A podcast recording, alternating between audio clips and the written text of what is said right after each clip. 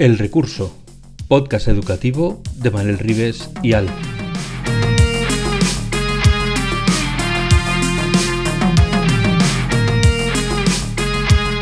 El Recurso es un podcast patrocinado por Golden Mac Edu, Grupo Catwin, tu especialista en soluciones pedagógicas Apple para el sector educativo. Si estás interesado en saber cómo la tecnología amplía las posibilidades de enseñanza y aprendizaje de tu centro, visita nuestra web edu.goldenmac.es.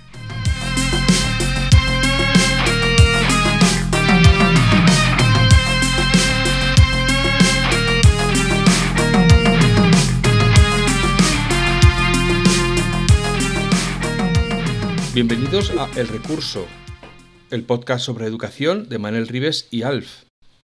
Hoy viene a hablar con nosotros José María Ruiz, que eh, es profesor y director del Instituto de Secundaria de Cartama en Málaga. Lo he dicho bien. También está, por supuesto, Manel, porque es el podcast sobre educación de Manel Rives, así que él está también. Le voy a saludar y nos ponemos a hablar, que tenemos muchas ganas, porque hay muchas cosas de las que hablar con José María. Hola, José María. Hola, Manel. Bienvenidos a El Recurso. Buenas noches, buenos días, buenas tardes. Eh, José María Ruiz Palomo, que hay que decir todo su nombre completo, que es de los nombres que me gusta decir. Y Alf, tú sí, eres Alf. ¿Qué le voy a hacer? Eres Alf. Siempre serás Alf. Bueno, yo, como siempre, la introducción tonta, la buena la haces tú y la tonta, la chorra la hago yo. Y, pero me gusta decirlo todos los días eh, porque es de las cosas que aprendo en la vida. Entonces yo creo que las cosas más bonitas que tienes en la vida es que aprendes, si quieres. Y si quieres aprender de alguien, señor mío, tienes que conocer a José María Ruiz Palomo. Yo, a José María, si fuese un actor de cine, le llamaría el hombre tranquilo. Porque pase lo que pase, y digo, le tengo una envidia que me corre por dentro, porque yo siempre escupo millones de cosas. Y él es como, calma, esto lo vamos a hacer a mi rollo, y ya verás cómo sale. Y va y lo saca, ¿sabes? Porque decía, que falle, jolines. Que... No, no, y va y lo saca. Entonces, chicos y chicas que decís que trabajáis en secundaria y decís que esto no es posible, tenéis que conocer a José María. ¿Qué tal, José María? ¿Qué tal? Buenas tardes.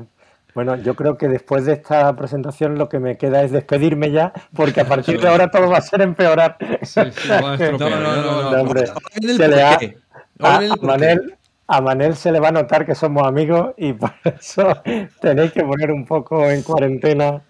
No, no, no, no. Somos amigos, pero, pero no, no solo amigos. Yo los amigos no los traigo aquí. Traigo a la gente que creo que vale mucho la pena. Y, y, cuando empiezo secundaria, lo difícil que es secundaria, porque realmente es difícil, no vamos a decir que, ah, esto, chupado, podéis hacer lo que os dé la gana, no es cierto. Hace falta referentes, hace falta referentes en, en todas las cosas de la vida. Pero cuando hablamos de educación y hablamos de lo complicado que es trabajar en educación y por encima pones piedras encima, que es, ah, sí, venga, vamos a hacerlo sin libro de texto. Venga, ¿por qué? Porque yo lo valgo, lo real. Venga. No, y además voy a utilizar tecnología que ya veremos si la administración me la deja utilizar. Venga, otro los encima. Es como voy buscando boletos para llevar una castaña y los voy comprando todos. Y por encima sale bien parado. No sale bien parado. Oye, cuéntame cómo es que os dieron aquella vez el premio al mejor instituto público de toda España. Bueno, aquello fue una de las muchas locuras en las que nos hemos metido. Al final del primer curso, el, el Cartima empieza en, en 2014, en septiembre, y a final de curso, cuando estábamos totalmente extenuados después de un año intensísimo de trabajo, pues nos animan a presentarnos a esta convocatoria de la Fundación Telefónica y después de muchas dudas eh, decidimos hacerlo y ello pues ya sabéis que implica recopilar mucha documentación, material y demás. Y bueno, pues básicamente lo que hicimos fue contar un proyecto que para nosotros fue muy importante, que fue el de Bitoy, una artista urbana barcelonesa que se pasó una semana con nosotros trabajando con el alumnado y, el producto final, eh, bueno, realmente uno de los productos, el más importante y el más difundido, pero no el único, de aquel proyecto fue un mural con tres mujeres que tenemos en, el centro desde, desde entonces y que, que, se ha convertido en una seña de identidad del Cartima. ¿no? Entonces lo que hicimos fue documentar con bastante detalle aquel proyecto y presentarlo como candidatura al premio y bueno, pues tuvimos la suerte de que nos lo, nos lo concedieron. La verdad es que el nivel de, de los participantes era muy alto y, y, yo todavía algunas veces me pregunto cómo, cómo nos premiaron a nosotros porque, porque había centros fantásticos en aquella convocatoria. Eh, la siguiente pregunta es, porque eh, Alfonso te ha hecho la presentación, muy bien, siempre Alfonso, ya lo sé, lo, lo clavas, pero de, es, está en Cartama y el colegio, o el colegio, el instituto es Cartima. Yo me sé la historia, pero por favor, ¿puedes contarnos por qué se llama así? Bueno, este fue otro, otro proyecto que desarrollamos el primer año. Nosotros básicamente intentamos identificar situaciones potencialmente atractivas para hacer un proyecto ABP y si es posible que estén conectadas con la realidad, mucho mejor, ¿no? Y claro, pues una clarísima era la de tener que ponerle nombre al instituto. Era, era una grandísima oportunidad para hacer un proyecto con el alumnado y las familias que además nos ayudara a ir tejiendo la comunidad educativa, ¿no? Y, bueno, pues el, el, el reto que lanzamos al alumnado fue que eligiera un nombre para el centro y que lo fundamentara. podía utilizar argumentos eh, históricos, científicos, pedagógicos, en fin, de todo tipo, filosóficos, y tenía que hacer una presentación de unos 6-7 minutos frente a una audiencia que además la grabamos en, en vídeo. Hay como al, algo más de 20, 22, 23 presentaciones de aquel proyecto, están en, en nuestro canal en YouTube y ahí se puede escuchar al alumnado defendiendo públicamente su propuesta de nombre para el centro. Y luego había una, una comisión que, que, era la que se, se encargaba de seleccionar eh, todas la, las propuestas de nombre con su investigación y, fundamentación asociada y, eligió las tres mejores, la, las tres mejor construidas y desarrolladas para ponerlas en una papeleta. Y esa papeleta se la pasamos a toda la comunidad educativa, al alumnado, al profesorado, a la familia y, uno de los nombres que aparece ahí era Cartima, que es el nombre del antiguo asentamiento romano que había pues aproximadamente dos siglos antes de Cristo eh, en, en, la zona en la que hoy se levanta Cártama y que en aquel momento pues prácticamente tenía una, una relevancia similar a otras poblaciones del entorno como Malaca, ¿no? lo que hoy es Málaga. Entonces, ese, ese fue, esa es la historia que hace que cuando nos ponemos a votar y contamos, pues al final sale elegido este nombre de Cartima, que, que como creo que te he contado alguna vez, Manel, eh, hemos presenciado a, a, de los primeros años, hoy ya no ocurre, presumir delante de, de personas que nos visitan, por allí pasan pues docentes, eh, personas interesadas ¿no? en, en la educación, en la escuela, y hemos escuchado a nuestro alumnado presumir de que ellos eligieron el nombre del instituto.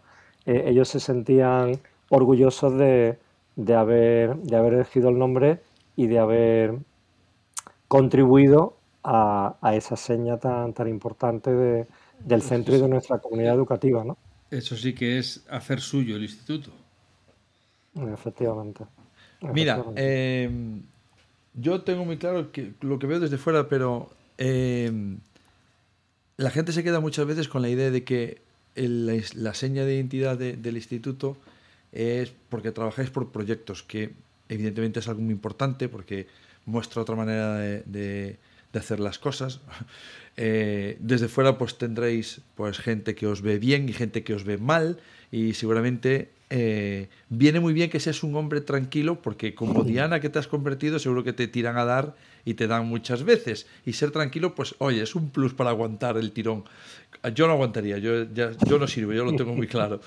Pero si tú tuvieses que decir tres o cuatro cosas que son la seña de identidad de tu centro, ¿qué dirías? Aparte de, además del trabajo por proyectos que demostráis que se puede hacer en secundaria. Mira, a, mí me gusta resumir, voy a empezar por las dos más importantes, me gusta resumir nuestro proyecto con dos adjetivos, yo suelo decir que es inclusivo y competencial. Es decir, nosotros creemos en la inclusión desde el principio y, nos tomamos muy en serio eso de no dejar atrás a ningún estudiante, ¿no?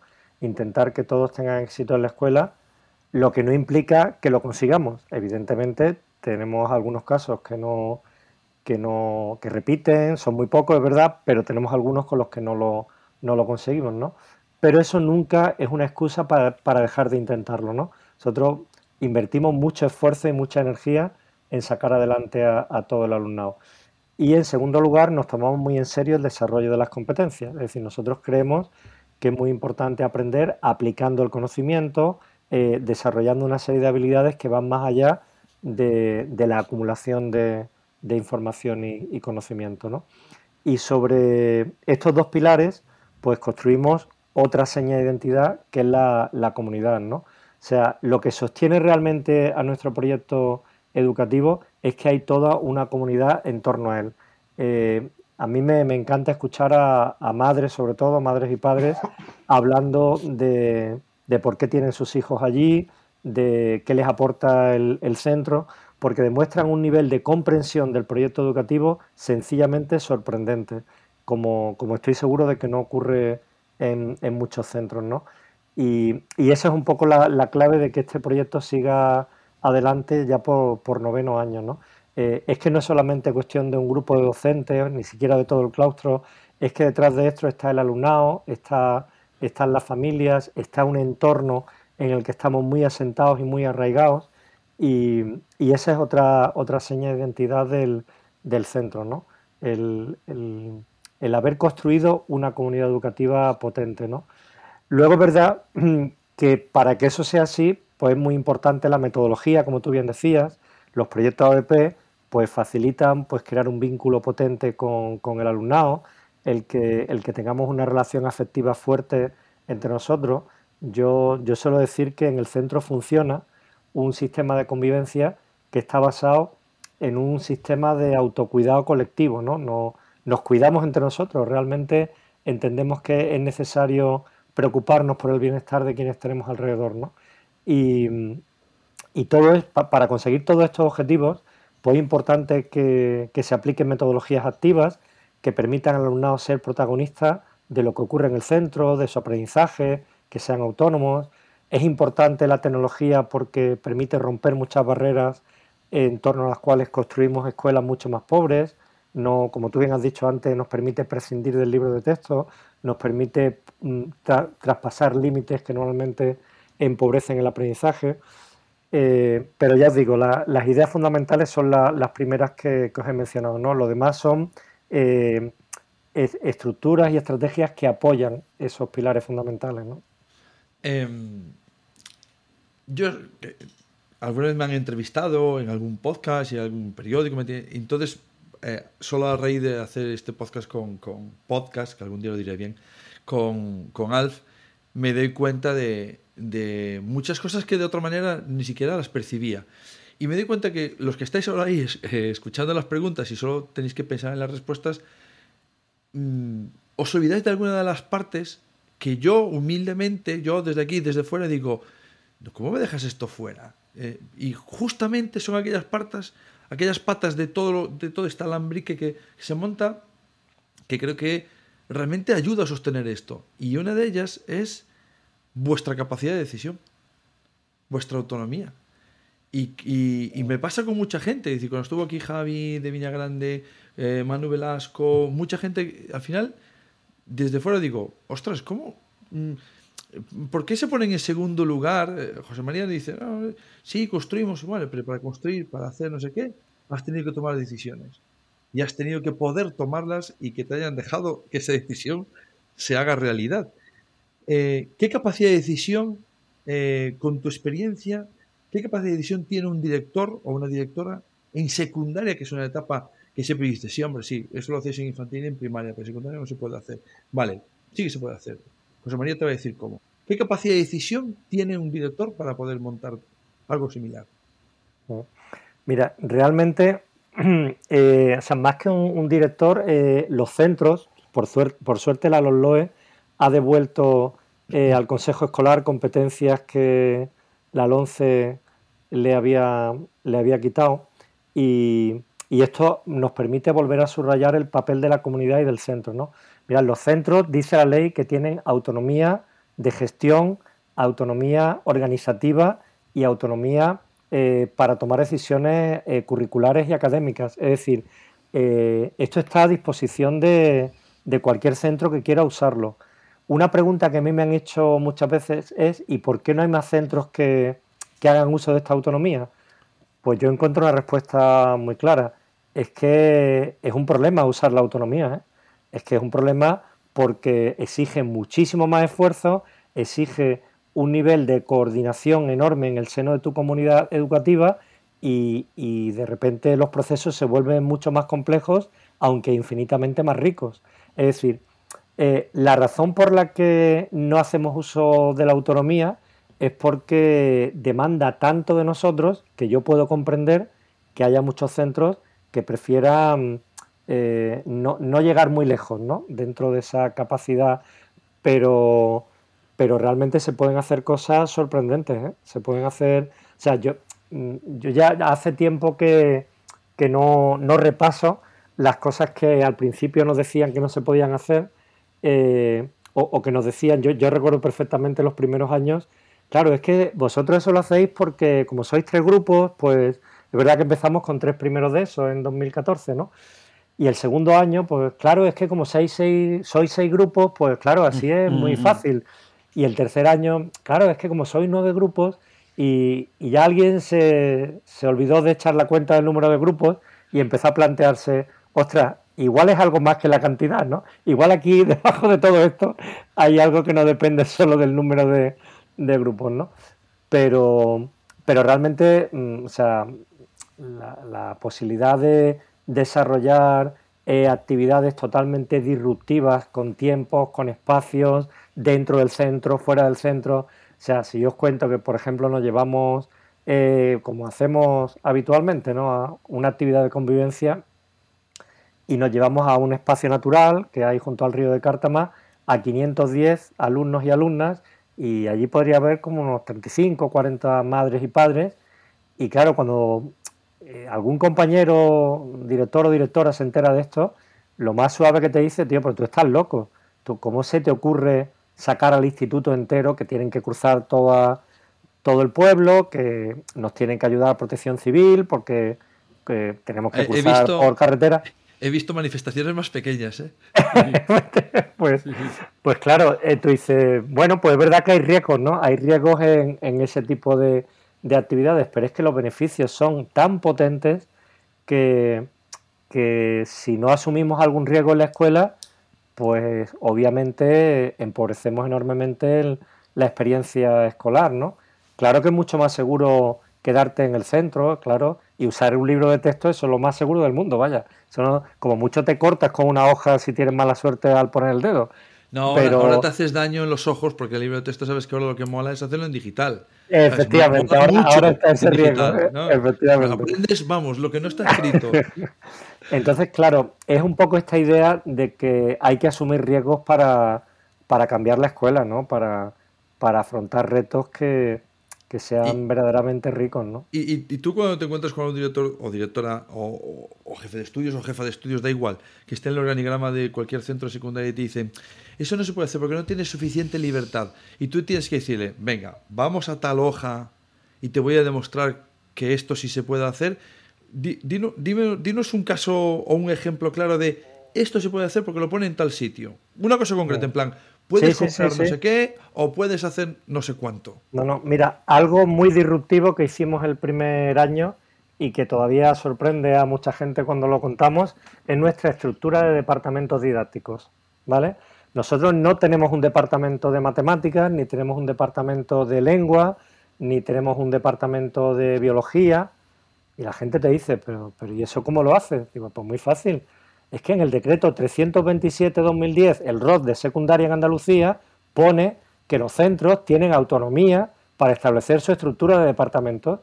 Entonces nosotros nos sentamos a pensar qué departamentos queríamos para el proyecto educativo que teníamos en mente y que desarrollamos el primer año. Y resulta que por cómo queríamos trabajar, en nuestro centro tiene sentido un departamento de tecnología para el aprendizaje. Y eso no existe en ningún sitio. Me vas, a, perdonar, pero decirme que a estas alturas de la vida no hay un departamento de tecnología educativa en el 2022 debería hacernos pensar a mucha gente claro, que educación y a los que mandan sobre todo.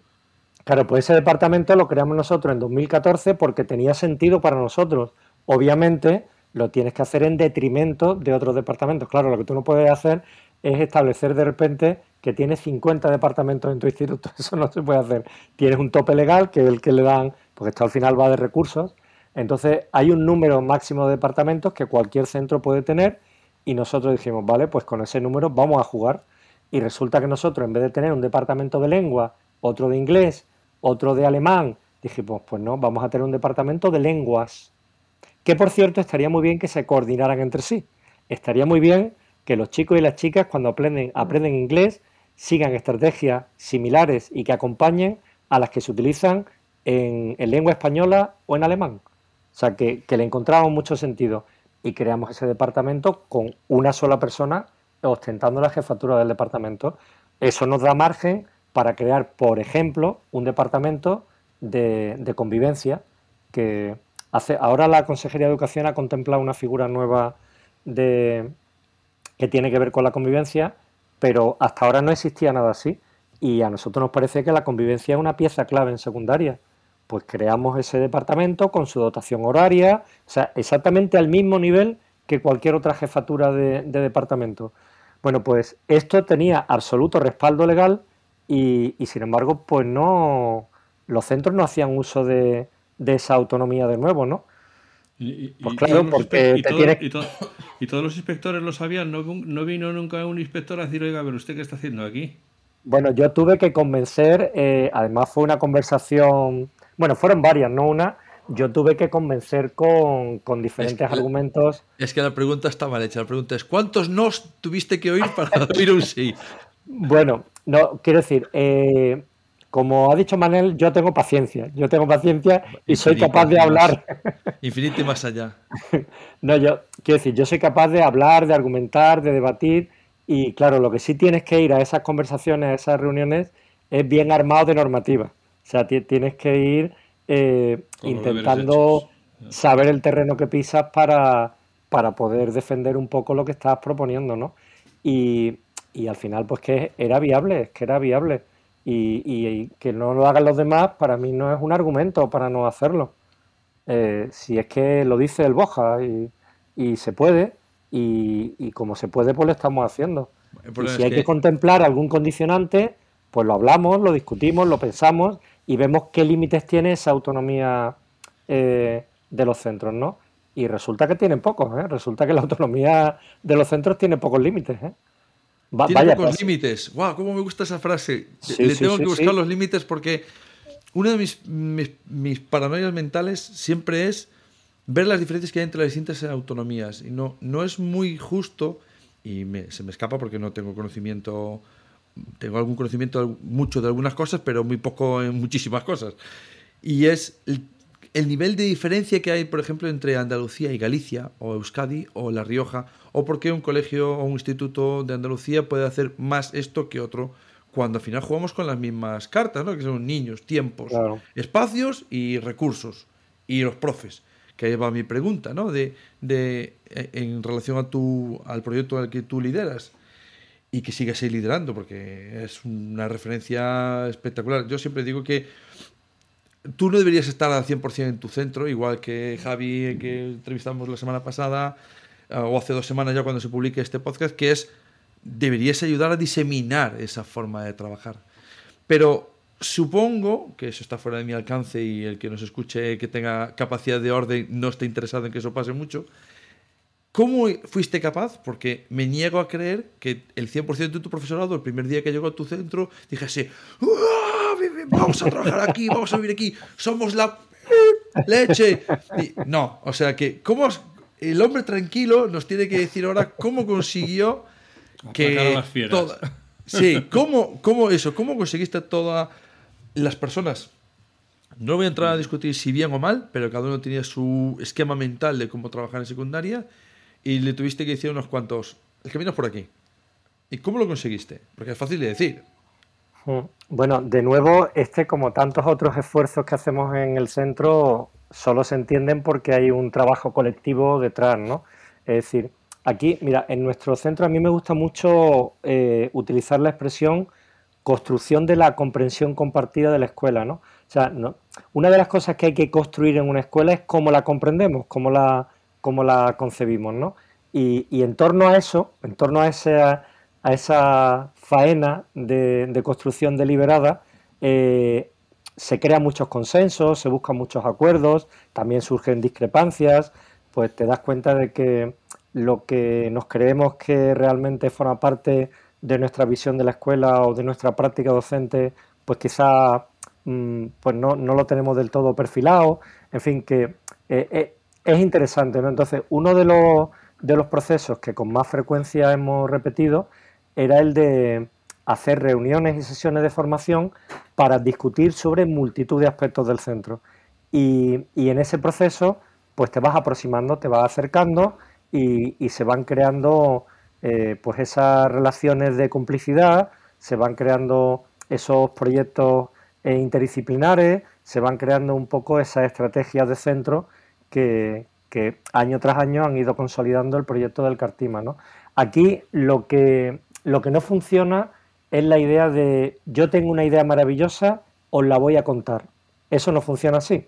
Es decir, la idea maravillosa la construimos entre todos y la construimos a base de sentarnos, a hablar, a debatir, a discrepar, a criticar lo que no nos gusta con absoluta libertad y, confianza. ¿no? Y, bueno, en torno a esto hay muchas estrategias que se ponen en marcha. ¿no? Hay una también muy importante que ha sido la difusión de nuestra actividad escolar. Nosotros tú, lo sabes más desde el, principio, eh, hemos dedicado mucho tiempo a difundir en redes sociales, en nuestra web, hemos ido a dar charlas. Bueno, yo no sé si, esto lo has contado alguna vez, pero el primer sitio donde se contó el proyecto educativo del IES Cartima eh, ante una audiencia fue en Santiago de Compostela por invitación tuya. O sea, tú fuiste el primero que nos invitó a contar esa locura que estábamos haciendo en el Cartima y, que, además que tenía que conocerse, que tenía que conocerse. Y sigo diciendo que se conoce poco para lo que se hace. Cuando tú tienes un montón de gente o tienes un centro, eh, no controlas las variables de cómo viene esa persona. No sabes su esquema de cómo entiende la educación y seguramente tampoco, o sí, si se, si se ha preocupado de saber dónde va, pero siendo un centro público, eh, puede que le interese irse a tu, centro porque básicamente le mola cómo trabajáis y quiere aprender, o trabaja así y quiere estar en un centro de este tipo, o le da igual y va para ahí. ¿Cómo conseguís que esa persona que no tiene la misma orientación en la brújula que vosotros consiga entrar? ¿O alguno no consigue entrar? Sí, claro. Mira, la realidad es que no. Primero, lo que, como tú bien has dicho, no todo el profesorado que llega al centro comparte nuestra filosofía, como es natural, por otra parte. Eh, y luego, no todo el profesorado que, que comparte nuestra filosofía eh, está de acuerdo al 100% con todo lo que hacemos, como es, yo te diría, saludable. ¿no? Eh, en la práctica hay docentes que están un año, pues imagínate un interino, una interina o alguien que viene a hacer su fase de prácticas, pues puede estar un año con nosotros, se marcha y tan amigos, vaya, no, no hay ningún problema. Lo que sí es verdad es que nosotros dedicamos mucho esfuerzo para intentar integrar al, profesorado. Entonces, empezamos con, una formación inicial que para mí es una pieza clave dentro de este proceso de integración del, del profesorado que nos permite antes del día 15 de septiembre hacer unas siete sesiones de formación aproximadamente de entre cuatro horas y media y cinco horas diarias que, en la que tocamos pues, los pilares fundamentales de nuestro proyecto educativo, eh, compartimos buenas prácticas para que el profesorado que llega tenga sus primeras referencias y muy importante, empezamos a diseñar proyectos interdisciplinares eh, en cuyo trabajo se van tejiendo ya esos lazos y esa, ese espíritu de colaboración, ¿no? que es el que probablemente caracteriza a nuestro centro de una manera más clara. Es decir, que el profesorado se echa una mano y, trabajamos juntos para, para, sacar adelante proyectos, actividades, iniciativas en, en general.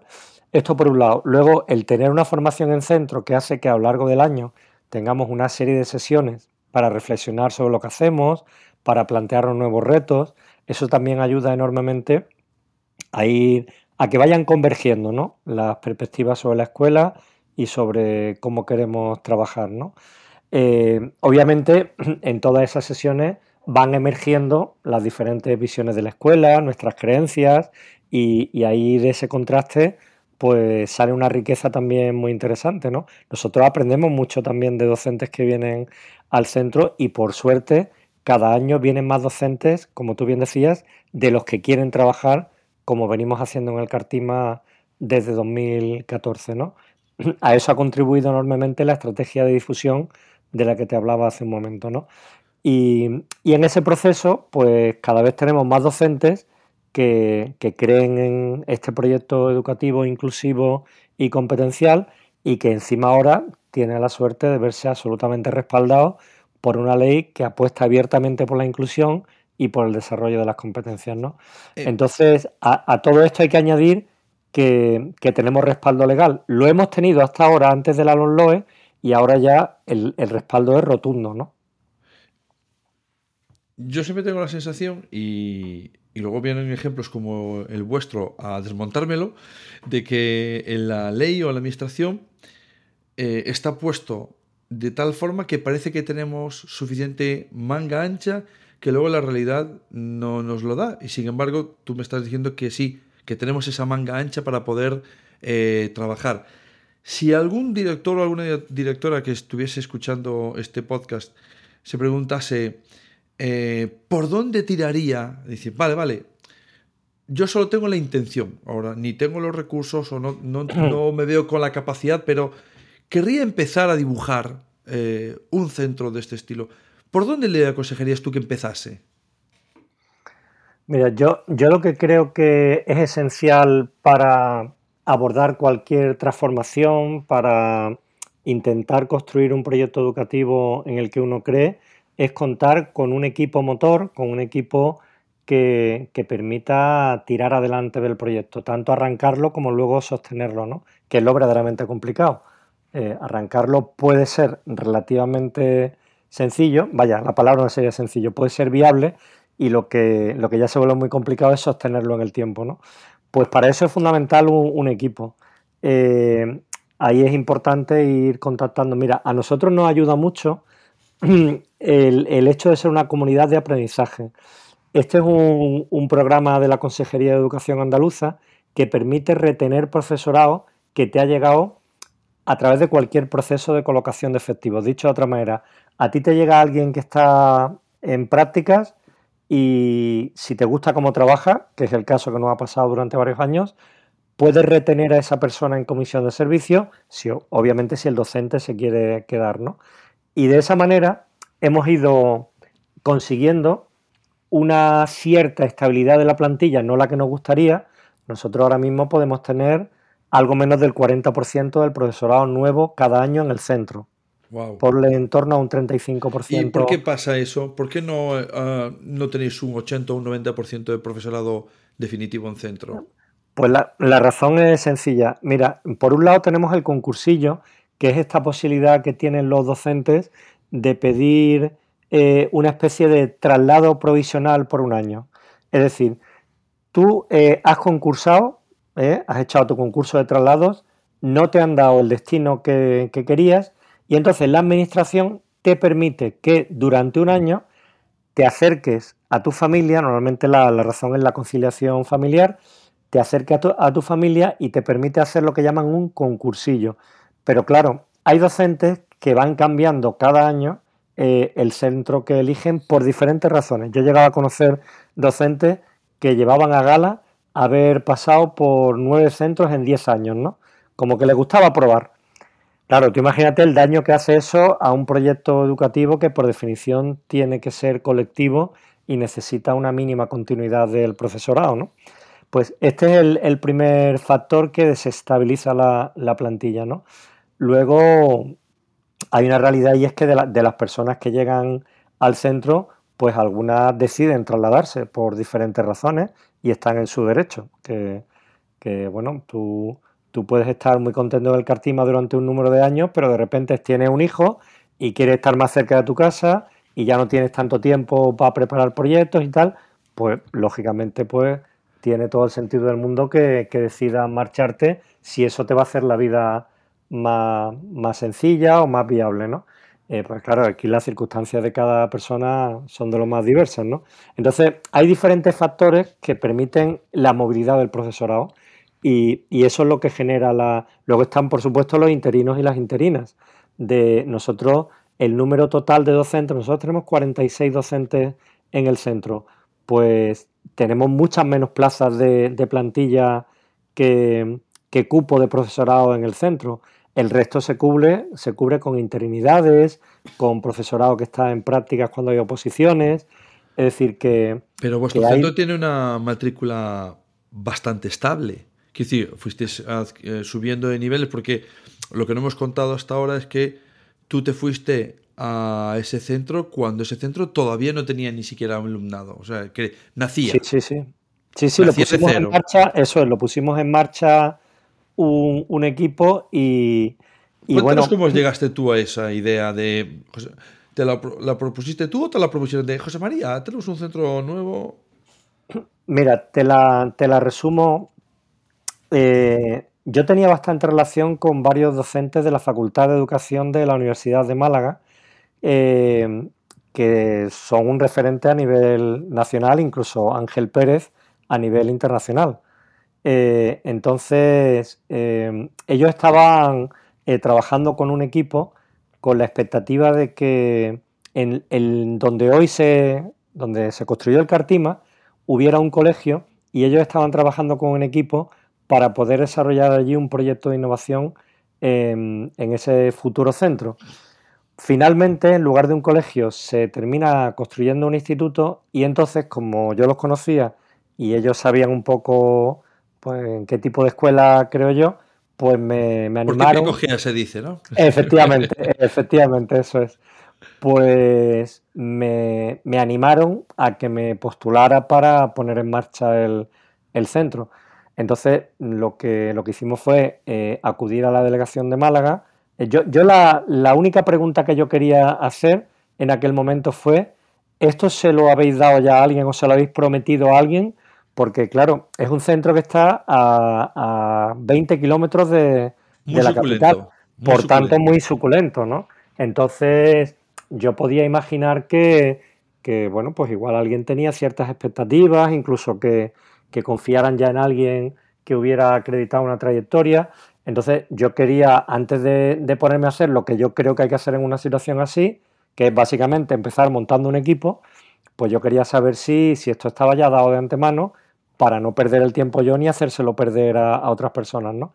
Entonces, cuando me aseguran que no, que, que ellos están en principio abiertos a, en la Delegación Territorial de Educación de Málaga, están abiertos a, posibles propuestas, pues yo empiezo a llamar a una serie de personas y montamos un equipo de trabajo. Y ese equipo durante 16 meses se reunió un par de veces al mes, una presencial y otra telemática, eh, y, empezamos a trabajar con muchas ideas, con eh, hacer lecturas, a comentar eh, posibles enfoques en muy diversos ámbitos de, lo que querríamos hacer en el centro, sin, si confiaran en nosotros. Y bueno, el resultado de aquel trabajo fue un documento que presentamos en la delegación de Málaga y finalmente confiaron en nosotros, pensaron que, podía merecer la pena. Bueno, y, eh, y están todos esos años que lo refrendan. Este, de, toda esta trayectoria que, eh, vuelvo a repetir, que se conoce demasiado poco para lo que realmente significa. Porque eh, el camino se demuestra andando, pero aprendes si ves a otro andando antes que tú. Sabes por dónde tienes que ir el camino y es, es algo tan obvio cuando lo hablas de ir por el medio del monte. ¿Por dónde vas? Pues por donde va aquel señor que va delante de mí, que está abriendo camino y sé que va a ir por buen camino porque lo estoy viendo de lejos y sé por dónde tengo que ir, qué sitios ha tomado, qué atajos, por esto no ha ido, así que hay un problema. Y hombre, puede ir mal, pero por lo menos tienes un referente. ¿Por qué crees tú que esa idea eh, no se utiliza más en la escuela? Cuando digo escuela me refiero a administración, sistema educativo, en general, un concepto de ¿por qué no se utiliza más el referente para diseminar ideas disruptivas, pero que también son transformadoras en positivo de la educación. ¿Cuál crees que es el hándicap más grande? Mm. Bueno, yo te diría, Manel, que yo en todos estos años yo he tenido el enorme privilegio de, de visitar diferentes escuelas, de, hacer formación con muchos docentes, de, pues por ejemplo, recibir invitaciones como la tuya en 2015 para hablar de lo que hacíamos en el Cartima. Y, yo te diría que he visto en estos años una evolución eh, bastante positiva, no mayoritaria, no, no te quiero decir que, que haya procesos de transformación en la mayoría de las escuelas, pero sí que hay muchas escuelas desarrollando procesos francamente interesantes, ¿no? Y yo creo que ahí han jugado un papel clave las buenas prácticas, ¿no? El, tener esas referencias de gente que está haciendo algo, como tú bien dices. Quizás sí hice mal la pregunta, porque eh, es evidente, yo y cada vez me encuentro a gente con, con, más interés y los centros que lo intentan. Yo el hecho mismo de intentarlo me parece que es un avance eh, brutal. Hace poco tenía una, una charla con un cole que le estaba dando una formación en remoto y, querían debatir. Digo, yo el hecho de que debatáis debatáis, no sé si se puede decir en ese término, pero sí, debatáis, ya es un avance de por sí. El hecho de parar y decir la moto y decir, eh, a ver, no, no tenemos que ir a cualquier sitio, tenemos que ir a un sitio concreto. ¿A dónde queremos ir? Eh, el hecho de pararse y hacer esa pregunta es muy buena. Pero mi pregunta iba más dirigida si esto sabemos que está funcionando, porque tú mismo dices, pues te llaman de coles, te llaman de otras partes de España, de, de, incluso seguramente de muchas universidades, ¿cómo habéis hecho esto? ¿No crees que si esto se ve, y dudo mucho que no se vea desde una administración, no ayudaría mucho a diseminar buenas prácticas si la propia administración favorece este tipo de, de, colaboración y de redes? ¿O es, algo inviable, que es algo que yo me invento, pero mira, Manel, es, sí, utópicamente se puede hacer, pero en la realidad es imposible. ¿Tú qué opinas? Mira, yo te diría, a mí esto es curioso porque yo he tomado conciencia a partir de lo que me contaban otros compañeros, ¿no? Eh, yo me acuerdo que, hace años un compañero, pues que ha estado un poco en el mundillo de la innovación en Andalucía y ha participado activamente en el EAVE, me dijo una cosa que me llamó la atención.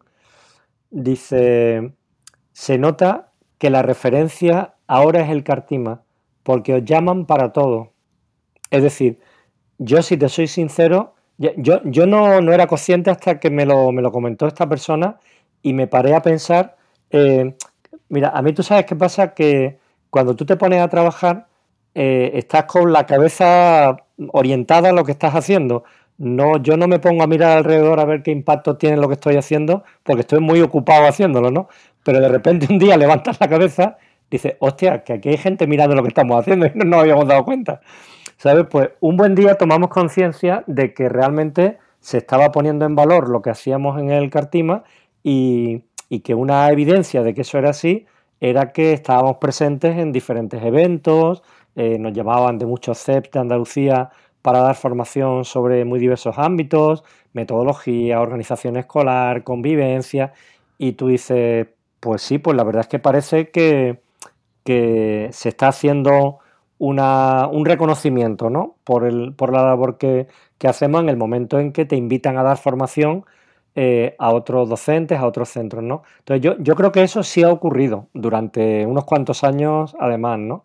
Eh, que eso esté, mm, digamos, planificado, coordinado y orquestado de una manera sistemática, eso ya creo que no ocurre. Es decir, yo estoy contigo en que quizás lo que no tenemos es un sistema de recopilación y ordenación de buenas prácticas, vamos a llamarle así, en la, la AGEB, nuestra agencia de evaluación durante bastante tiempo, tenía en su web un, apartado, había un portal de, buenas prácticas donde se podían encontrar muy buenas referencias de multitud de centros andaluces. ¿no? Ahí sí que hubo un, esfuerzo sostenido en el tiempo para, recopilar estas buenas experiencias que sirvieran de referencia a otros centros y a otros docentes. ¿no?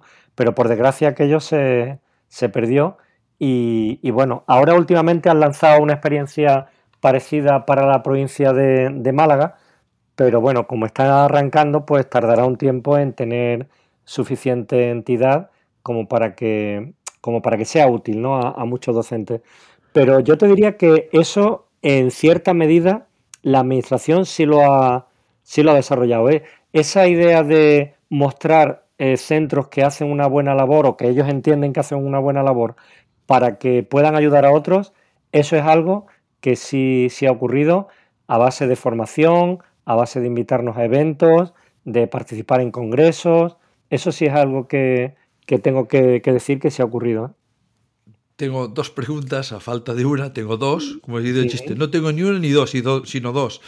Y, tengo una reflexión. Eh, y voy a empezar por lo último porque si no se me olvida, básicamente.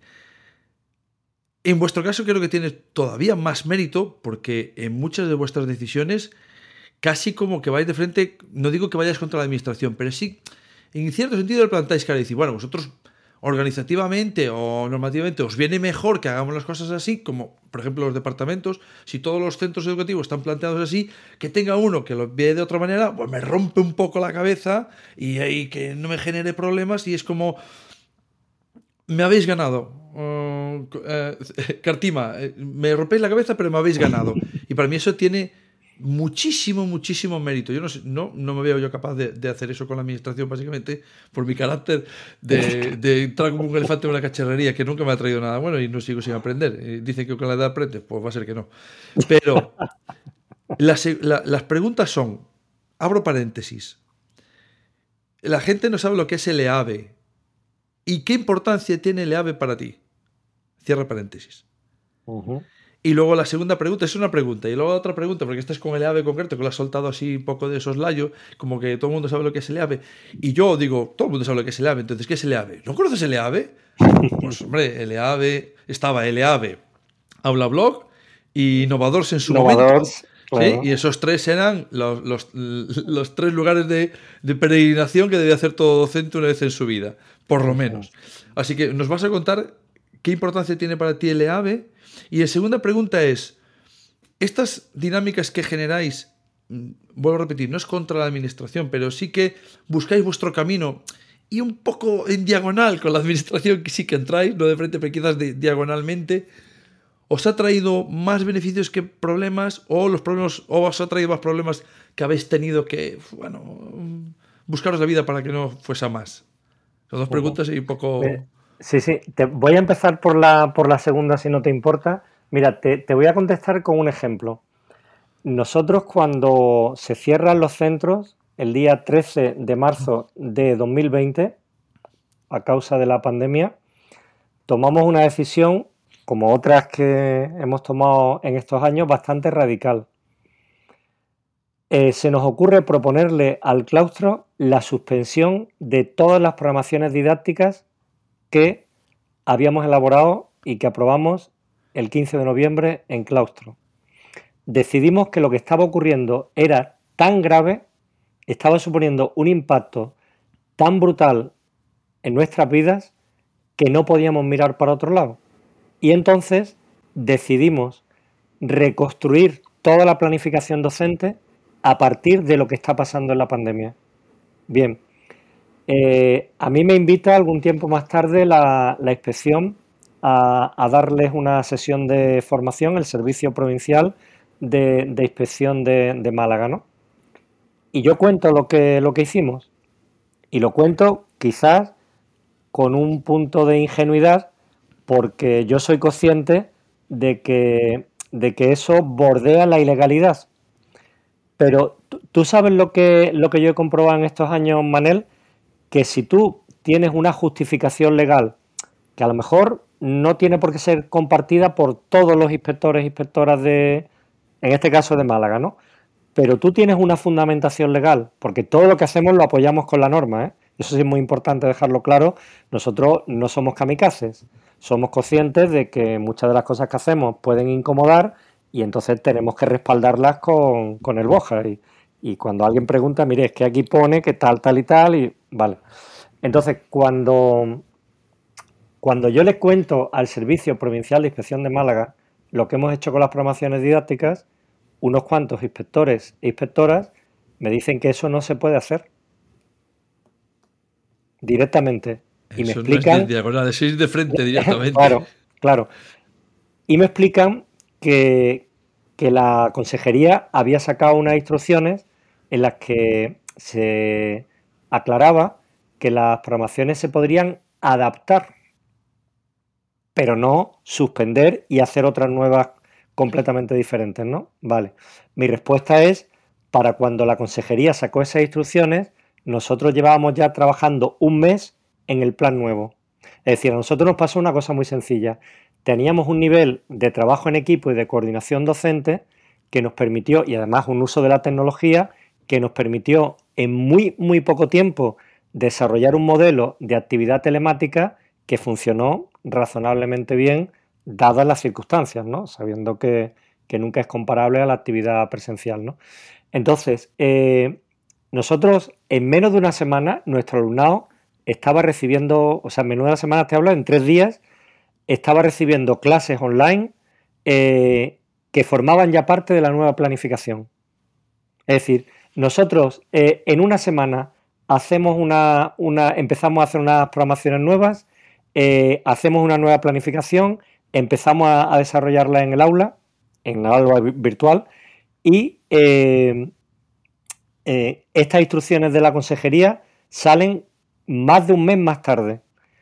¿Qué es lo que te quiero decir? Nosotros no vamos a esperar a que la consejería saque unas instrucciones para ponernos a trabajar, porque en ese mes se nos podían haber quedado descolgados un montón de alumnos vulnerables. Es decir, si nosotros nos quedamos de brazos cruzados esperando a que reaccione la administración, se nos quedan muchos alumnos por el camino y éramos totalmente conscientes de eso. Y lo que hicimos fue articular una respuesta rápidamente, ofrecer dispositivos a quien no los tenía, buscar el ayuntamiento de Cártama nos ayudó mucho en este sentido, poniendo internet a las familias que no lo, tenían. También es verdad que eran pocas, es cierto que era un, número bajo. Y, y claro, mm, lo que nosotros hacemos es trabajar con sentido. Para nosotros tuvo mucho sentido dar ese paso y tuvo mucho, mucho sentido, una vez más, mirar a la realidad para eh, construir una propuesta curricular. Y eso fue lo que hicimos. Tengo que decirte al mismo tiempo que hubo un montón de inspectores que aplaudieron la iniciativa. Es decir, que, que realmente eh, lo que tú compruebas en estas situaciones es que cuando eres honesto con los planteamientos, cuando tienes un fundamento pedagógico y cuando tienes un soporte legal que a lo mejor no es compartido por todo el mundo, pero es un soporte legal eh, sólido, que alguien te puede decir, no, bueno, pero es que no has tenido en cuenta qué tal y tendrías que haberte basado en no sé qué otra cosa. Bueno, ya, pues yo, mira, yo cuando puse en el saco el sentido que tenía lo que había que hacer, el fundamento pedagógico y la norma, esto fue lo que creíamos que había que construir. Y desarrollamos un proyecto que además tuvo mucho impacto a nivel nacional, que fue el proyecto confinamiento, ¿no? Bien, yo lo que he aprendido, respondiendo a tu pregunta, es que no hay, no hay que tener miedo. Cuando tú haces las cosas con sentido y convencido de lo que estás haciendo y con un soporte legal, no hay que tener miedo a defenderlas en público. Y si te has equivocado, te lo van a decir. Y tú vas a corregir los errores. Y no pasa absolutamente nada. Y si algo no sale como tú lo has planificado, pues tampoco ningún drama. Se aprende haciendo cosas, equivocándote y corrigiendo los errores. Eso es Qué fácil lo dices. el hombre tranquilo cuando le dice así, es que, ya es que no. pero, yo, me estoy poniendo como inspector y digo, pues chico, lo ha intentado. Y vamos a pasárselo. Pero créeme, créeme que la respuesta que encontramos normalmente es muy constructiva, ¿eh? incluso discrepando, como te digo que ocurrió allí en la sesión con los inspectores y inspectoras, la respuesta que encontramos es muy constructiva. Porque lo hacemos desde la honestidad profesional. Claro, haciéndote una pregunta, eh, no te me olvides de lo del EAVE, pero... No, no, no, voy ahora, voy ahora. Haciendo ahí un inciso, ¿crees que em, básicamente los inspectores han cambiado? Porque lo que es la normativa de inspección, el temario de inspección, el cuerpo de inspección lleva décadas, y me quedo corto, décadas, muchas, sin cambiar. Y sin embargo, con esos miembros tan malos, porque el cuerpo de inspección de bueno tiene poco, eh, eh, la, normativa en la que se basa menos todavía, y el temario ni te quiero contar. Para lo que es el año en que vivimos, me refiero. Eh, sin embargo, ¿tú tienes la sensación de que los inspectores sí han cambiado? Sí, sí, mira, en el. Yo sí, te lo la pregunta, yo tengo mi opinión, pero. pero... Sí, sí, no, yo te, yo te voy a hablar desde, mi experiencia, además lo he dicho, esta pregunta me la han hecho muchas veces y yo te voy a decir lo que, lo que realmente he visto con, los inspectores y las inspectoras pasa como con los docentes, como con los médicos, como con los carpinteros, como. Pues que hay gente que sí ha hecho un esfuerzo de ponerse al día, de formarse y de intentar eh, ejercer su labor de inspección con el mayor rigor profesional y hay otros que no. no te voy a mentir, y hay otros que no. Esa es la realidad. A mí tiene, mucho valor la gente. Claro, eh, eh, tiene mucho valor la gente que está en esa posición porque, igual que digo, que ni el cuerpo, ni el temario, ni la estructura está pensada para, para el siglo XXI, ni de broma, y tiene mucho valor estas personas que intentan cambiar desde dentro a sabiendas de que lo que han tenido que estudiar, lo que han tenido que prepararse, tiene poco que ver con lo que es eh, hoy en día la escuela, porque no es solo normativa, porque luego después de haberlo estudiado y sacar la oposición, no se acuerdan ni, de la quinta parte de la normativa que han tenido que aprenderse para la oposición, como en todas las profesiones. Claro, tiene mucho mérito intentar eh, ser otra forma. Sí que es cierto que creo que les falta mucha formación en liderazgo, en saber generar dinámicas en los coles, en metodología falta muchísima formación a nosotros también como docentes, pero a los inspectores que nos tienen que mirar eh, ayudándonos. No me gusta nada esto de jerarquía desde arriba. Vale, aunque estén arriba, yo creo que más bien debería ser, pues el tío, eh, el tío, no, no quiero que seas mi abuelo, quiero que seas mi tío.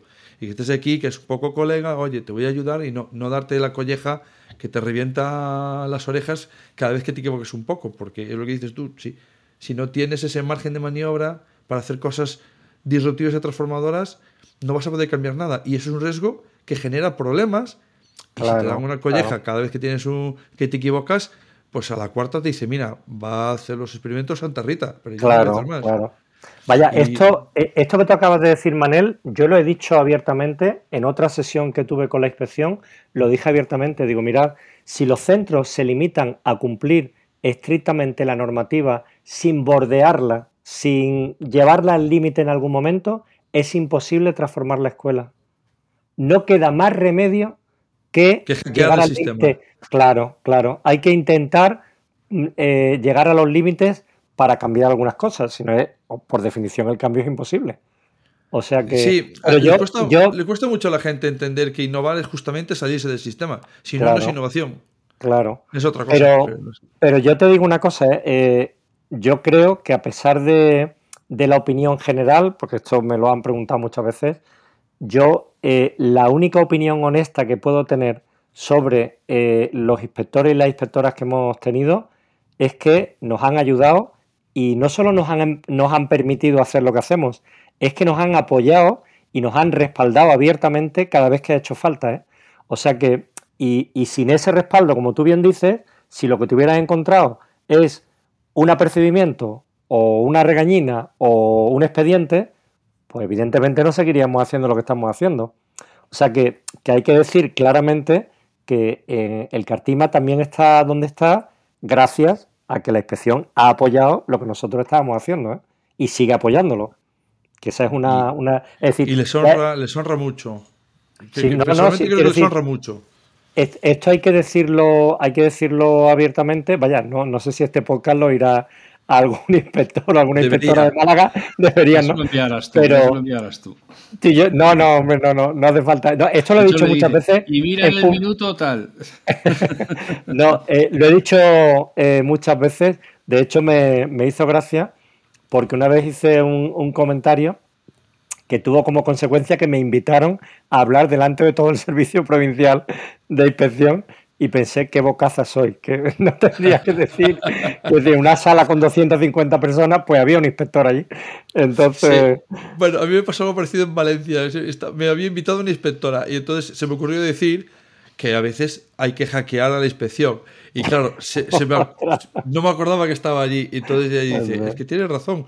Lo que pasa es que tienes que convencerme de que eso que intentas hacer vale la pena. Y tienes razón, eh, tienes toda la razón. Eh, es complicado. Es complicado para nosotros y también lo es para ellos, no, no y para ellas, porque eh, todo el mundo cuenta la feria de cómo le va y no sabemos cómo le va a los demás. Y seguramente si estuviéramos en la piel del inspector o inspectora y que tuviese que mirar para otro lado, dejarnos esmangancha, a lo mejor no sabemos el nivel de conflicto el que puede entrar y hablamos muy fácilmente de, de, lo que tendría que hacer en su posición y nos falta conocimientos de, lo, de a qué se, qué se juega, ¿no? Eh, venga, cuéntanos lo de AVE. Lo de AVE, bueno, mira, el EAVE es un movimiento de innovación que surge en Andalucía, la, nos encontramos por primera vez en 2009 en Almería y eh, aquella primera convocatoria eh, sí partió de la Consejería de Educación, pero el resto sí que fue ya un movimiento horizontal que, en el que nos organizábamos una serie de docentes. Inicialmente nos invitaron a los que teníamos un blog. De hecho, EAVE significa Encuentro Andaluz de Blogs Educativos. Y, bueno, pues aquello ya empieza a adquirir una dinámica en la que ya el blog no es el, eje en torno al cual se articula todo el movimiento, sino que básicamente es docentes inquietos que, quieren eh, transformar la escuela y que creen en otro modelo de escuela que no utiliza el libro de texto, que bueno, lo que, lo que básicamente no vamos a intentar simplificar aquí la idea de innovación, pero gente con ganas de, transformar la escuela. A mí me gusta expresarlo así, ¿no? Y, bueno, pues año tras año nos encontrábamos y compartíamos nuestras experiencias, hablábamos de lo que nos preocupaba, eh, ahí los eh, pasillos y, los momentos entre eh, intervención e intervención eran tan ricos como las propias intervenciones y los propios talleres, porque descubrías a gente pues como Manel Rives, por ejemplo, ¿no? que te lo encontrabas allí y, al cabo de un rato pues, pues dice, hostia, qué suerte haber venido a la AVI y encontrarme con un tipo como este, ¿no? Lo, curioso, es que no le han cambiado el nombre. ¿Dónde está Manel? ¿Dónde bueno, no, está sé, Manel? ¿En qué fregado no está metido? Total, total. La verdad es que sí, demasiado fregado, demasiados años. Bueno, nunca es demasiado, si no, no estarían esto tampoco ahora. Eh, lo que pasa es que tienes el nombre que no es adecuado ahora mismo. Claro, porque ahora, eh, o sea, y lo voy a explicar. Se llamaba EAVE, por eso lo que acabas de explicar José María, y ahora tendría que ser ENVE, Encuentro Mundial, de, porque eso ha crecido exponencialmente y entonces va un gallego de, que trabaja en una escuela pequeña y se cruza toda España y uno de Bilbao y uno de Barcelona. Quiero decir, eso ha trascendido las fronteras de, del, objetivo inicial que era juntar a personas que tenían un blog, por eso se llamaba así, que hablaban de educación. Y ahora el blog, pues lo escribimos cuatro gatos, porque seguimos escribiendo en blog cuatro gatos, eh, y nos leen menos todavía porque la gente eh, TikToktea incluso la lectura y decir, si me lleva más de 15 segundos, ni te leo, pero es de los movimientos horizontales más potentes que me he encontrado en mi vida de hablas y te habla igual un profesor de universidad, allí es donde encontré a Jordi Adel por primera vez, y yo, Dios, Jordi Adel, casi le pongo alas y arito arriba, decía, es un dios allí arriba, y pues, ¿cómo voy a atrever yo a acercarme a Jordi Adel a decirle algo? Y te acercas y te contesta como, ostras, eh, cuéntame, cuéntame. Y tú, ¡buah! Me está hablando de igual a igual Jordi Adel, o sea, el top del top del top de tecnología educativa de este país, te habla de igual a igual. Eso solo lo pasaba en Habla Blog, en EAVE y en Novadors. Y eso es algo que una riqueza mm, castiza española que no deberíamos perder nunca. No sé, no sé si se está perdiendo porque, porque no sé cómo va el dibujo ahora a lo largo del tiempo, de cómo, cómo se mantienen esos tres, pero... Y mejor que no está en la administración porque eso lo bueno que tiene es que ha crecido entre las personas eh, y no ha tenido ningún interés en la administración, ningún interés detrás, que era como, mira, nos juntamos y punto. Y, recuerdo que el EAVE, una de las cosas más bestias que tenía es que las ciudades siguiente, al del siguiente año eh, competían para ganarse el EAVE, que era un curro del copón. o sea, no te creas que esto era que te tocaba la lotería, te, tocaba, te tocaba currar. Y la gente competía para ganárselo. Y es como, estamos enfermos. Estamos enfermos de la educación. Eh, esto no es normal. Pero, pero es muy, muy, muy bonito de, vivir una vez en la vida, por lo menos. Eh, se lo recomiendo a todo el mundo, todo el mundo que tenga ganas de, aprender y te encuentras al lado de un profesor de universidad y al otro lado de una profesora de infantil y al de universidad escuchando como Dios lo que estoy aprendiendo.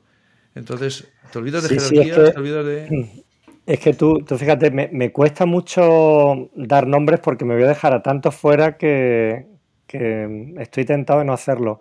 Pero yo efectivamente conocí a Jordi Adel en el EAB de Casares también, a Linda Castañeda, Linda Castañeda. Otra, otra crack eh, fantástica. Pero claro, cuando tú puedes conocer a gente como Sofía Deza, como Lola Urbano, como Carmen Cañabate, como en fin, digo pensando en gente de infantil, ¿no? Que, que yo suelo decir que probablemente el colectivo del que más he aprendido en mi trayectoria profesional son compañeras de infantil, ¿eh? y, lo digo completamente en serio. ¿eh? O sea que no.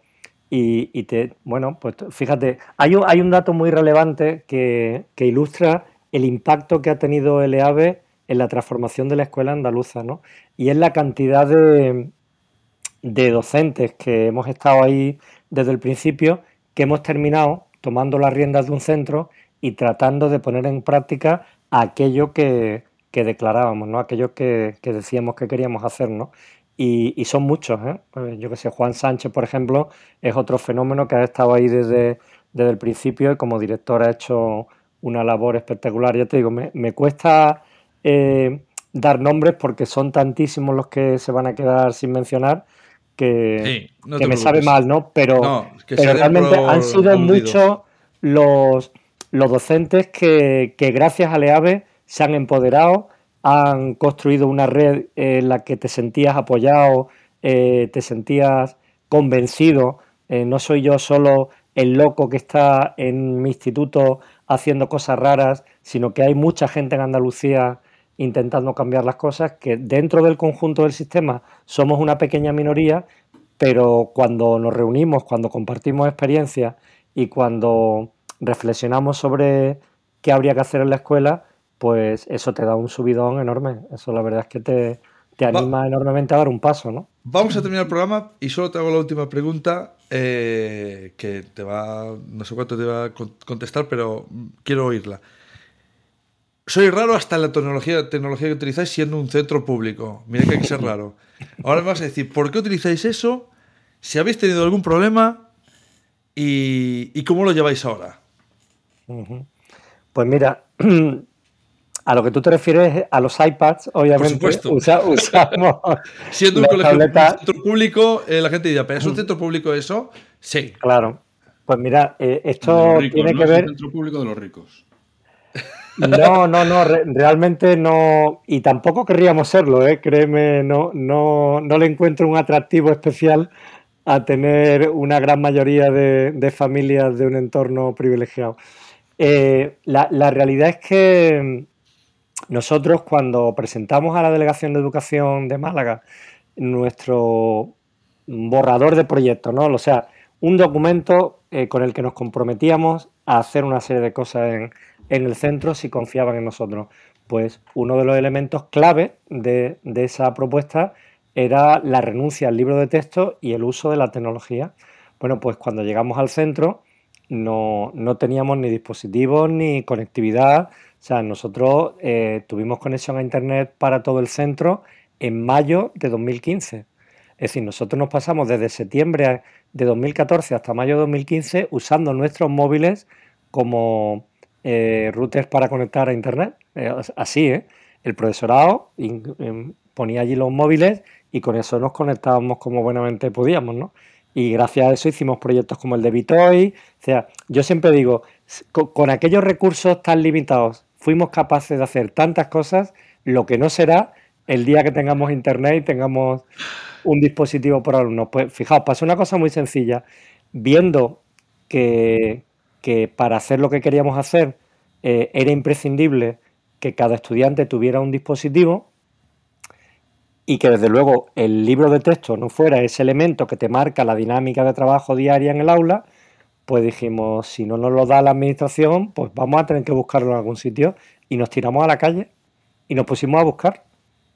Otra de las rarezas de, es decir, te encuentras un obstáculo y es verdad que te puedes lamentar, pero nosotros después de lamentar, lamentarnos nos ponemos en marcha y empezamos a buscar soluciones y empezamos a tocar en puertas de diferentes empresas y la única que respondió mm, de una manera clara y apostando claramente por nosotros fue una franquicia, Golden Mac, una franquicia de Apple, que nos cedió durante cuatro meses un baúl con 20 iPads. Nosotros durante eh, cuatro meses los devolvimos en enero eh, tuvimos un baúl eh, que íbamos repartiendo. Teníamos solo tres grupos de primero de eso aquel primer año. Y luego hicimos una cosa que yo creo que fue un gran acierto.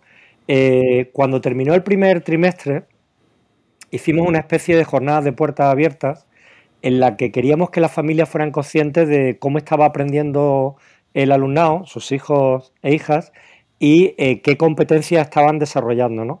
Y entonces organizamos un proyecto que básicamente consistía en que ellos elegían de todo lo que habían aprendido durante el trimestre, elegían lo que más relevante o más interesante les había parecido y elaboraban una presentación y la exponían delante de las familias, ¿no? Ya digo, venían, ese día vinieron el 18 de diciembre, de 2014 marcó un antes y un después en la trayectoria del centro por una razón muy sencilla, porque allí acudieron todas las familias del centro y no solamente madres y padres, allí vinieron abuelos, abuelas y nuestro alumnado pues se puso delante de unas 200 personas a explicar proyectos que habían hecho y cosas que habían aprendido. Y en la segunda parte de la mañana eh, hicimos talleres, por supuesto, impartidos por el alumnado. El propio alumnado enseñaba a sus padres a hacer todo tipo de cosas que habían aprendido. Aquel día escuchamos cosas como mi hijo ha aprendido aquí más en tres meses que en seis años de escolarización u otras parecidas, ¿no? Y entonces antes de que nos fuéramos de vacaciones de Navidad reunimos a las familias y les presentamos unas conclusiones que habíamos sacado después de haber estado trabajando durante todo el trimestre con los dispositivos y, fue clave que les contamos un secreto al final, que no mucha gente sabe, y es que los Reyes Magos son dos, no son tres. A la vuelta de las Navidades, 75 alumnos y alumnas del IES Cartima traían un iPad debajo del brazo. Es decir, fijaos, si pudimos trabajar con 20 iPads para 95 estudiantes, imaginaos lo que fue luego trabajar con 75 iPads eh, en el centro, ¿no? Y aquello fue un impulso enorme y fue probablemente la mayor demostración de confianza que han hecho las familias en nuestro proyecto educativo, ¿no? Hicieron el esfuerzo, le, les buscamos ayuda, les buscamos financiación, les buscamos muy buenas condiciones para la compra de, las tabletas y, y, bueno, pues gracias a eso.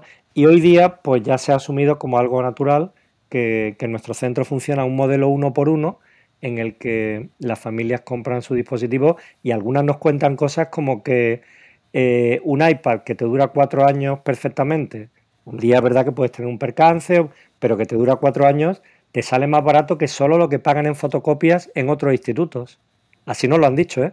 Dice, cuatro años de fotocopias en un, en un instituto te puede salir más caro que un iPad. O sea, que todavía salgo ganando con, la compra. Esto no lo han dicho familias a nosotros, ¿eh? O sea, que no, porque tienen hijos mayores en otro centro, en fin, ¿no? Entonces, esa es la, es la historia de cómo llegamos a, tener iPads en el centro. Fue, por un lado, el acierto de esta franquicia de confiar en nosotros, de, de cedernos durante cuatro meses, os podéis imaginar, yo cada mañana, antes de irme a casa, revisaba los 20 iPads cruzando los dedos para que no hubiera ninguno roto, para que no hubiera, te puedes imaginar, ¿no? Porque aquello fue un impacto para los chicos cuando se los pusimos en la mano enorme, ¿no? Pero no, no, sí fue una, una experiencia maravillosa, ¿eh? la de, porque además fue un reconocimiento muy fuerte el que las familias apostaran de una esa apuesta, manera. Una apuesta conjunta con vosotros, absolutamente. Pues señoras y señores, yo hemos hecho un dibujo mm, muy grande con, con, con José María nos va a matar porque nos, nos había pedido que acabáramos una hora y nos la hemos comido con patatas esa hora y más. Pero. Eso pasa por fiarse de gente como nosotros. sí, eso seguro. No lo va a volver a hacer. Pero es un auténtico placer escuchar al hombre tranquilo porque se aprende muchísimo. Yo tengo mucho que aprender, lo digo con todo el corazón, tengo mucho que aprender de cómo, de cómo llevar estas cosas. Uno intenta hacer lo que puede y lo que sabe, pero le queda muchísimo. Y digo yo, bueno, qué suerte tengo que tengo todavía muchas cosas que aprender, pero tener a gente de referente como José María eh, que asume la dirección, no es el director, simplemente asume ese cargo porque alguien tiene que ponerse ahí, pero no tiene ninguna ganas de ser la baliza, ni el, ni el mando, ni, ni el bastón del virrey de turno. Es uno más en la familia que tira para adelante y, ayuda lo que puede. Y así se deberíamos ser todos un poquito. Eh, muchas gracias, José María. Es un placer enorme, no te puedes ni imaginar. Muchísimas gracias, de verdad, Manel. La verdad es que me emociona escucharte y, te agradezco enormemente lo que, lo que dices, ¿no? En fin, yo es que mm, he aprendido tanto de gente como tú, y te lo digo sinceramente, ¿eh? que, que realmente, bueno, pues lo que voy haciendo mm, es el fruto de, muchas conversaciones como esta y de, y de mucho aprendizaje con, personas de, tu valía, ¿no? Te lo digo sinceramente. Que esto no va a hablar de mí, va a hablar de José María. Y ahora Alfa ya está diciendo, ya están aquí estos dos. Vamos a aprovechar que se están quedando sin jabón para, queridos cursillistas, recursillistas y supercursillistas, eh, para despedir esta charla. Esperamos, como siempre, que os haya gustado esta nueva charla, no sé si decir sobre liderazgo, sobre superación, sobre valor, sobre tantas cosas que hacen falta para llevar adelante un proyecto que, que yo creo que los que lo hayáis escuchado vais a decir, oye, pues qué tiempo más bien empleado. Efectivamente, si pudiéramos condensarlo en 15 minutos, lo haríamos, pero es que hay cosas que hay que escucharlas con todas sus palabras. Entonces sentimos que os tengamos aquí enganchados durante tantos minutos, pero realmente estamos convencidos de que merece la pena porque la gente que viene a hablar merecen la pena. Que tengáis buena semana y Manel y yo dejamos ahora mismo aquí apagados ya los cacharros y nos vamos otra vez a, la sala de deliberación a decidir de qué hablaremos la semana que viene, que estéis ahí y intrigaditos pensando a ver de qué viene la semana que viene. Bueno, pues José María, muchísimas gracias, ha sido un privilegio tenerte aquí para nosotros tanto rato, mucho más del que deberíamos. Manel, ha sido un castigo tenerte aquí tanto rato, mucho más del que deberíamos. Pero es igual, como somos como somos, volveremos la semana que viene dispuestos a aguantar. Así que a todos que lo paséis muy bien y hasta pronto. Adiós. Hasta luego. Podcast patrocinado por Golden Mac Edu, Grupo Catwin, tu especialista en soluciones pedagógicas Apple para el sector educativo. Si estás interesado en saber cómo la tecnología amplía las posibilidades de enseñanza y aprendizaje de tu centro, visita nuestra web edu.goldenmac.es.